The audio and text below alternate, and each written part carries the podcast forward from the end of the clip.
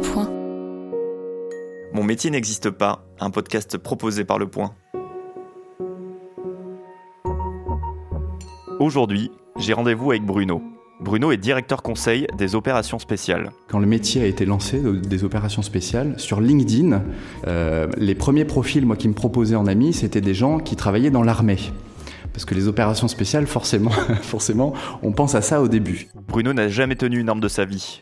Il bosse au sein de la régie publicitaire du Figaro, le célèbre quotidien français. Avant ça, Bruno bossait pour TF1. D'une certaine manière, il est chargé de vendre de la pub, mais d'une façon innovante. Alors je suis directeur conseil des opérations spéciales. Donc euh, c'est un peu, euh, ça peut faire un peu peur comme ça, mais voilà, c'est le titre de mon métier aujourd'hui. Et qu'est-ce que fait un directeur conseil opérations spéciales euh, dans les faits? Dans les faits, un directeur conseil opérations spéciales donc, est une personne donc, qui travaille dans la publicité, donc, qui a pour mission de trouver des belles histoires à raconter avec des marques puisque nous, notre objectif, c'est de remplir tous les espaces publicitaires, que ce soit du journal, du site internet, des applications, etc. Et donc, euh, notre métier, c'est de trouver de belles histoires à raconter pour trouver des formats toujours innovants, assez spectaculaires, avec euh, voilà, un peu des, choses à raconter autour de la marque. Est-ce que tu peux nous donner, sans forcément citer un, un client, un exemple de belles histoires que vous racontez? Alors par exemple dans le quotidien, alors j'aime bien citer le quotidien parce que tout de suite c'est très visible. Le, quotidien a l'avantage d'être euh, d'être un format papier et donc euh, automatiquement on peut voir des opérations. Ça peut être euh, des opérations notamment au niveau des formats. si je donne un exemple d'une marque automobile, c'est en fait une succession de formats au sein du quotidien avec des liens entre ces formats. Par exemple d'une voiture qui pourrait faire un parcours à l'intérieur du quotidien pour arriver jusqu'à la page 5 ou 6 etc., avec la révélation publicitaire. Donc ça, c'est un format qui est qui n'existe pas, on va dire, qui n'est pas euh, charté, c'est euh, le produit d'une création et d'un travail euh, créatif commun qu'on a ici avec les agences notamment, et qui nous permet de faire des formats comme ça événementiels. Et au moins là, c'est très concret comme exemple. Mais j'allais dire, ça peut, être, ça peut être aussi sur le digital. Le digital, ce qui est plus compliqué, c'est que pas tout le monde forcément voit quand les habillages passent, etc., publicitaires. Mais voilà, ça peut être, c'est fait de toute manière sur tous les canaux en général. Dans le cadre d'un repas de famille, si on te pose la question, euh, Bruno, tu fais quoi de tes journées? Qu'est-ce que tu réponds? Alors, le repas de famille, c'est une session complexe parce que si je dis bonjour, je suis euh, effectivement euh, directeur conseil des opérations spéciales, je pense qu'il n'y a pas un seul mot qui est saisi dans ma phrase. Donc les repas de famille, comment ça se passe? Euh, Si on est au niveau plutôt des grands-parents, on reste sur quelque chose d'assez global, puisque là j'ai la chance de travailler dans des médias qui sont quand même connus. TF1, Le Figaro, évidemment, les grands-parents adorent et euh, me demande secrètement, en me tapant euh, du coude comme ça, Bruno, quand est-ce que tu finiras par présenter le JT euh, bon, évidemment, j'essaye de leur expliquer que ça n'arrivera probablement jamais et de leur expliquer que je travaille moi dans la publicité. Et donc là, ils comprennent, ils voient ce que c'est forcément que les pubs. Donc je reste sur un niveau de détail qui est quand même assez général, mais euh, voilà, de leur expliquer que bah, c'est moi qui interromps euh, leur programme au milieu, euh, même plusieurs fois, au milieu de leur film, etc. Et que dans le journal, quand il y a des pages de pub, bah, pareil, c'est la même chose. L'anecdote avec mes parents, c'est que, c'est que au bout d'un moment, donc ils ont compris que je vendais des espaces publicitaires. Ma mère me regarde droit dans les yeux et me dit Ah mais ton métier, c'est de, c'est de remplir des trous, c'est ça? Je fais, bah écoute maman, je te, je te remercie pour ce raccourci, c'est très poétique. Euh, mais oui, c'est ça, quelque part, quelque part c'est ça, c'est ce que je fais. Euh, voilà, j'essaie de mettre de la pub dans tous les espaces publicitaires du groupe. Combien tu gagnes et est-ce que tu trouves que ce salaire au fond est justifié par rapport à ce que tu fais? Alors je gagne euh, 3300 euros net par mois, euh, hors prime, donc il peut y avoir des primes qui se rajoutent. Et est-ce que j'ai l'impression d'être bien payé par rapport à ce que je fais? Je suis très, euh, je suis très tiraillé sur cette, sur cette question. Parce que à la fois dans mon quotidien, j'ai l'impression que ça, ça j'ai envie de progresser dans mon salaire, parce que voilà, c'est très prenant, etc., très stressant. Mais est-ce que finalement, à l'échelle de la société, mon salaire devrait être augmenté? Certainement pas. Parce que voilà, si on doit trouver une utilité, enfin si on doit catégoriser les, métiers dans des métiers utiles ou pas, pour moi, ça, ça reste pas dans les, dans les métiers qui font avancer la société. Donc, est-ce qu'on a besoin d'avoir des salaires de ministre sur ce qu'on fait? Non. Par contre, on a besoin de prendre du plaisir au quotidien, plus qu'avoir un énorme salaire. Comment tu abordes parfois le fait de travailler avec des clients qui euh, représentent d'une certaine manière euh, tout ce que tu n'aimes pas, on va dire, dans la société Alors ça, c'est le pire. ça, c'est le pire. Parce que, euh, parce que, par exemple, j'ai mon conjoint qui est, qui est directeur de campagne des, des écolos à Marseille.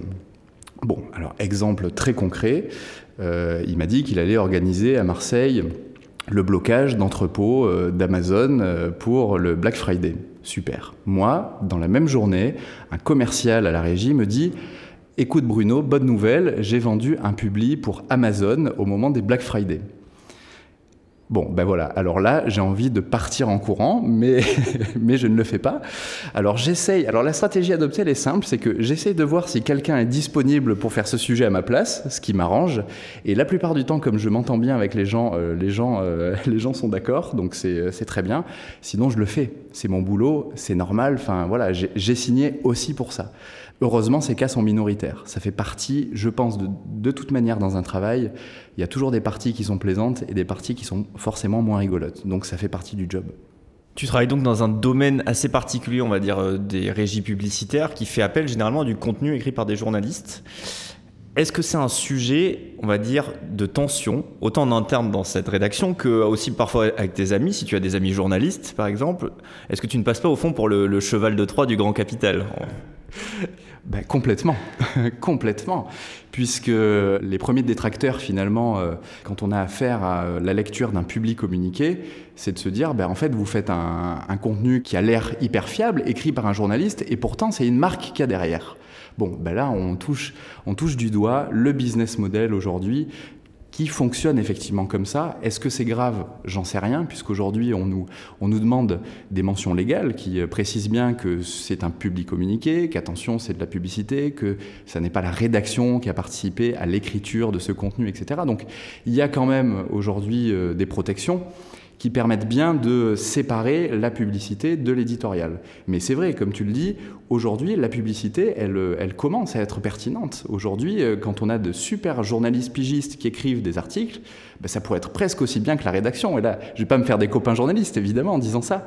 Mais oui, effectivement, euh, je passe pour un imposteur, pour quelqu'un qui vend, euh, qui essaye de vendre des produits sous couvert d'écrire de l'éditorial. À ce titre, est-ce que ce métier, selon toi, a un sens? Aujourd'hui, ce métier, il a du sens parce que voilà, ce sont des nouveaux moyens aujourd'hui dans, les médias pour gagner, euh, gagner de l'argent, j'allais dire, complémentaire. Euh, on a de la publicité classique, qui, on voit le, le schéma est compliqué, hein, forcément, le marché est très compliqué et on trouve de nouvelles synergies, de nouvelles méthodes pour arriver à trouver des revenus complémentaires. Ça a toujours été ça. Le problème, c'est que entre les rédactions qui écrivent des, euh, qui écrivent des articles sérieusement et la publicité qui vend des espaces publicitaires et qui essaye de rogner sur les espaces éditoriaux, ça a toujours été une guerre entre deux départements qui n'ont rien à voir et qui doivent pourtant euh, travailler ensemble.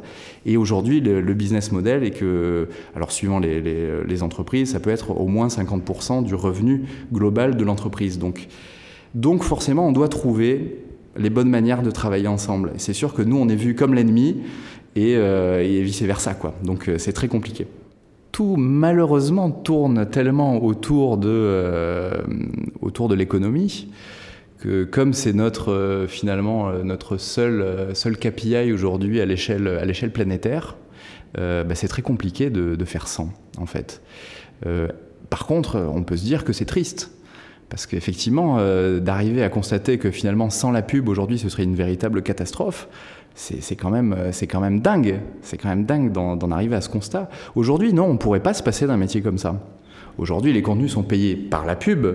Globalement, demain, dans 10-15 ans, on pourrait largement imaginer un système sans publicité, uniquement avec du premium, avec des abonnements. Alors, peut-être pas pour tout, évidemment, mais euh, pour une bonne partie, en tout cas des médias, c'est tout à fait, tout à fait possible et envisageable.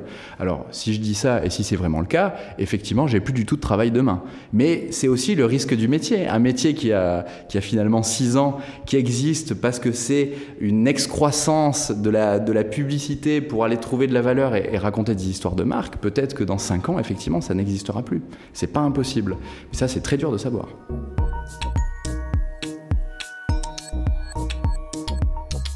Aujourd'hui, Bruno ne travaille plus au Figaro.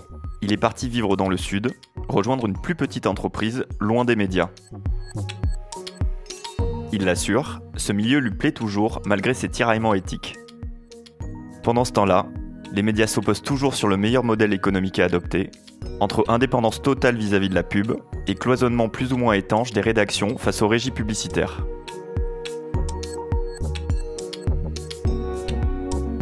Mon métier n'existe pas est un podcast de Romain Gonzalez. Découvrez dans chaque épisode la réalité de ces nouveaux métiers, aux intitulés parfois bien difficiles à déchiffrer. Retrouvez tous les épisodes de Mon métier n'existe pas et l'ensemble des podcasts du point sur Apple Podcasts, Google Podcasts ou sur votre application de podcast préférée.